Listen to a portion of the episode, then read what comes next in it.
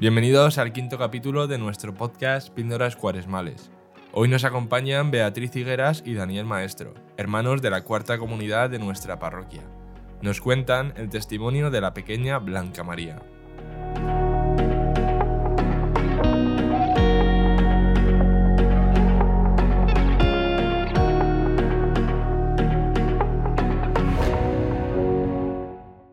Hola a todos, somos Daniel y Beatriz, somos del Camino No Catecumenal y pertenecemos a la parroquia de Santa María del Parque. Bueno, pues Bea y yo nos conocimos en la JMJ de Cracovia en 2016 y a los tres años nos, casamos. Nos casamos en octubre del 2019 y en diciembre, al poquito tiempo, pues nos enteramos que Bea estaba embarazada.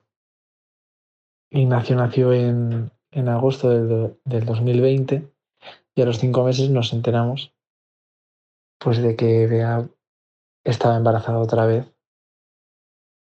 Y eh, bueno, pues era una niña muy buscada, una niña pues muy deseada y nació el, el día de la Epifanía del Señor, el día 6 de enero.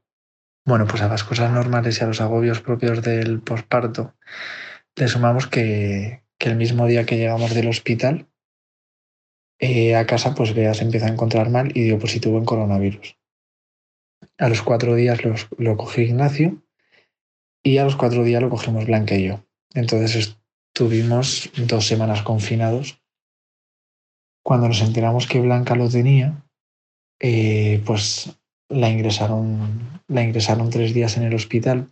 La niña se encontraba bien, pero bueno, pues eh, como era muy pequeñita, porque durante el embarazo nos dijeron que era un crecimiento intrauterino retardado, entonces pues que pues, era muy pequeñita, entonces para tenerla vigilada decidieron que era mejor ingresarla. Entonces se quedó Bea en el hospital durante esos tres días y yo me quedaba en casa con Ignacio.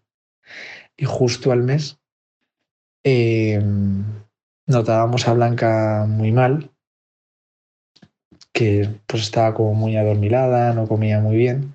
Entonces nos la llevamos a urgencias y nos dijeron que, que tenía el virus VRS y que la tenían que ingresar.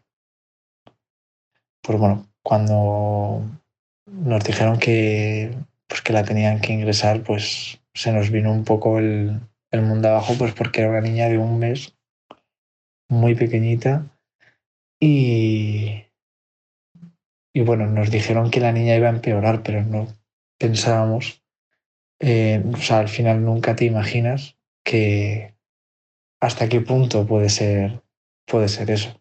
Cuando ingresamos, ingresamos directamente en la UCI porque la niña estaba, estaba bastante mal y cada día iba un poco a peor. Entonces, bueno, nos explicaron los procedimientos que, que iban a seguir, que van a intentar por todos los medios no tener que intubarla, que era como el, el último caso, pero a, cada día iba un poquito peor, un poquito peor, hasta que finalmente tuvieron que intubarla y estuvo seis días intubada. Entonces, bueno, pues en ese momento, pues pensábamos, pues piensas de todo. Piensas de todo, pues porque era una niña muy pequeñita, muy frágil, pues que no, o sea, es la típica cosa que pues que ves o que escuchas en otras personas, pero que nunca te imaginas que te puede pasar a ti. Y, y en esos momentos pues piensas que pues que se, que se te puede morir la niña y, y obviamente pues caes en la tentación de pensar el por qué te pasa a ti. Pero, pero también es verdad pues que, que veíamos que, que bueno, pues que si todo esto estaba pasando, pues era también porque Dios lo permitía. Y nada, como he dicho, pues la niña estuvo seis días intubada y luego la, la extubaron, para, parecía que había reaccionado bien, pero a las tres horas volvieron a, a tener que intubarla porque la niña seguía siendo incapaz de respirar por ella, por ella misma y la verdad es que en ese momento fue cuando cuando nos rompimos completamente. Porque.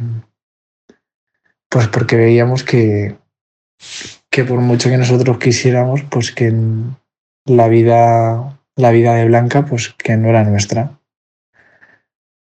Yo ahí me di cuenta personalmente, pues que pues vi que, que realmente los hijos no son nuestros, sino que son de Dios. Y que el Señor nos, nos los, nos da pues eh, para criarles y cuidarles, pero, pero que igual que nos los da, pues también nos lo quita. Y entonces eh, también caer en el, en, en, el no conocer o el, o el no saber por qué está pasando todo, el, pues, pues esa incertidumbre, ¿no? De, de, por qué a mí o por, por qué a mi hija con, con lo pequeña que es, pues, pues eso te, te, te rompe por dentro, te rompe por dentro y, y la desesperación y el, y el, pensar que va un poquito mejor y que al día siguiente te digan que va peor, pues, pues te desespera.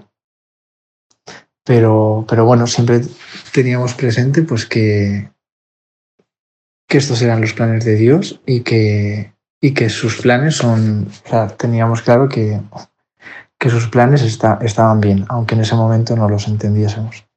Desde que Blanca ingresó en el hospital, pues nos pasábamos los días y las noches allí, nos turnábamos, eh, dormíamos en, en, un sillón a los pies de, de la cama de Blanca. Y, y, la verdad es que era pues era como vivir en, en el mismo día constantemente porque el que se quedaba esa noche, al día siguiente se iba por la mañana, se duchaba, dormía un poquito, luego se iba con él, con, con Ignacio, para también estar un poco con él, ¿no? Porque al final, eh, pues teníamos otro hijo al que, al que también teníamos que atender y que para él estaba siendo toda una locura. Habíamos llegado del hospital eh, con una niña nueva, no entendía nada, al mes de repente nosotros desaparecemos porque tenemos que estar turnándonos, pues mal durmiendo, mal comiendo. Y nada, incluso en la UCI nos decían pues que no hacía falta que nos, que nos quedásemos allí a dormir porque es verdad que tenían una enfermera pues 24 horas para ella y que la atendían eh, para todo, o sea, nosotros no, no, hacíamos nada, pero bueno, decidimos pues que pues que queríamos estar estar con ella. Y pues bueno, pues en esos momentos te, te acuerdas también, o sea, te flaquea también un poco la fe. O sea, yo su, supongo pues que es, que es normal, ¿no? Que lo, que lo que he comentado antes, que al final te, pues, te planteas, ¿no? Te cuestionas muchísimas cosas.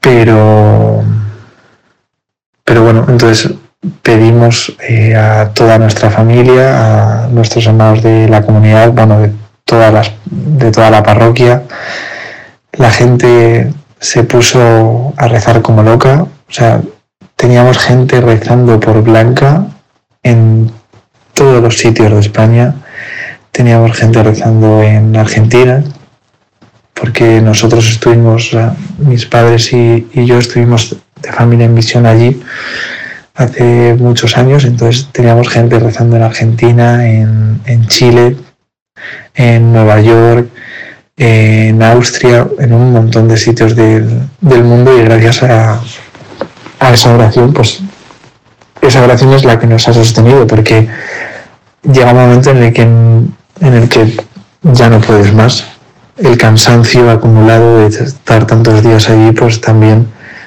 te puede. Y, y hemos visto fuerte pues eh, la oración de, de, todos, de todos. En la parroquia se organizaba, bueno, quedaban todos los días para, para rezar el rosario y, se lo ofrecían por Blanca.